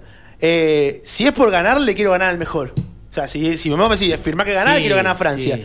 Me encantaría, igual lo que sí deseo con todo, con todo fervor es que vayan a la larga y a los penales. No. Ah, bueno, Eso sí. sí. Pero después me gustaría. Ah, hoy, que, que hoy, Hoy, vayan- hoy, ah, hoy. no, no. Después pensé- me gustaría, me gustaría realmente que pase Marruecos para que eh, los europeos se revienten, para que le reviente la bilis a toda la Europa derechista y superfacha Sí. que van a, van a empezar a. Ya están acusando fraude de, de este mundial, porque claramente eh, no, no, no querían que llegara Argentina, muchos de, lo- muchos de los europeos, no todos los europeos. Pero me gustaría que no hubiera un europeo en la final. Eso me gustaría a mí. Que genial. no hubiera ¿Cuánto- un europeo. ¿Cuánto hace que nos falte un europeo en la final, Turu? Perdón, mientras. eh, Claro, Julio puede ser. No, no, no. Que se dan la historia. ¿Se acuerda el tuit, el tuit que escribí, que escribí cuando, cuando Marruecos eliminó a España?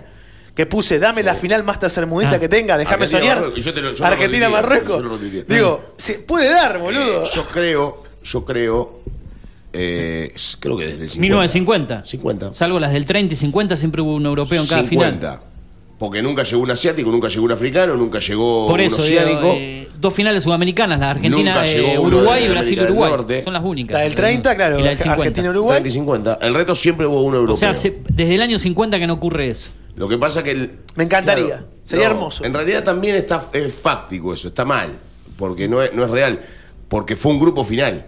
El de Claro, 50. no, no hubo fue una semifinal. final. Claro, sí, no, no, Claro. era otro sistema totalmente antiguo. Claro, pero bueno, sería cuatro algo inédito. finalistas y Algo jugaron inédito. todos contra todos. La verdad que me gustaría Marruecos por- para que reviente Europa unida y que este mundial Y sea si épico por todas esas Se cuestiones. da la Argentina-Francia, también entre los dos equipos se disputarían quién obtiene su, pri- su tercer mundial, porque Sí. Claro. recordemos que los dos tienen dos títulos cada uno, ¿no? A ver quién, quién es el que llega a tener un tercer mundial.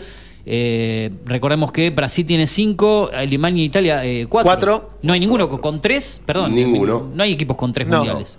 No. Después está, bueno, los uruguayos que Uruguayo, tienen cuatro. Argentina y, y Francia con dos. Perdón, perdón, pero fue un chiste, fue un chiste. España e Inglaterra con país. uno. Uruguay, Uruguay Uruguay que se robó estrella. No, hablo de Uruguay. No, sí. no, Uruguay es increíble. Y bueno. es increíble. Bueno, Bueno, eh, no- pero, pero no, pero sí, no eh, ¿no? eh, Espa- España una, Inglaterra España una, uno. Inglaterra una. Exacto. Inglaterra una robada, totalmente esta- estafada, afanada. Sí, en cierto punto. Lo que pasa es que tenían que ser. El, el fútbol le debe algo a Inglaterra y le debía ese mundial del 66. Y ¿no? se lo dio. Los se lo dio. inventores del fútbol. Se Los lo dio. inventores del fútbol. El equipo más frío que yo Sí, conozco no, horrible. sobre la Copa, en la historia de la Copa del Mundo es Horrible. Inglaterra. Horrible, yo pensé que le podía hacer un poco más de fuerza a Francia, ni eso. Ni eso. Mereció No, ganarle, lo que pasa lo es que mereció. no, pero- pelotita, te dieron dos penales y le erraste, lo- le erraste uno. Nos empezamos a despedir, Turo. ¿eh? Vamos, ¿Le parece? vamos. 10 y horas 15 minutos en toda la República Vamos. Argentina. Ya se viene Julio Montero, ya se viene Jero, eh, Luciana, María Luz, bueno, todo el equipo de Tomás Mate aquí en la radio. Un día especial con lo que es el paso de la Argentina al final del mundo. Nosotros nos reencontramos mañana después de la data del Turo. Esto es lo que hay, programa de día jueves, cargadísimo seguramente de información. Nos vemos mañana. Chau. Data Digital está en After.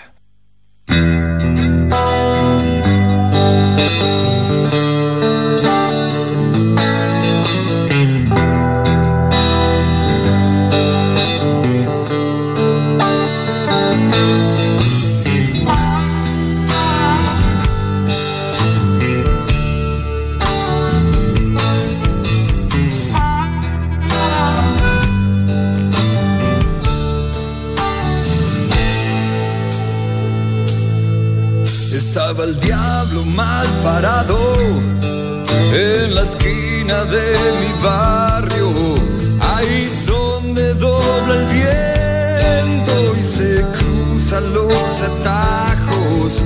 Al lado de él estaba la muerte con una botella en la mano. Me miraban de reojo y se reían por lo bajo.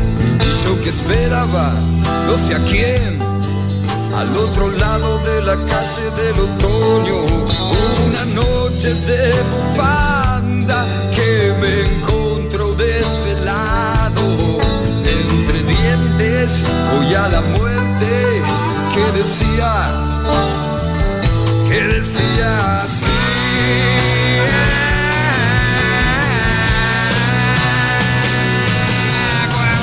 Veces se habrá escapado como laucha por mirar? Esta noche que no cuesta nada, ni siquiera fatigarme, podemos llevarnos un cordero con solo cruzar la calle. Yo me escondí tras la niebla y miré al infinito a ver si llegaba ese que nunca iba a venir.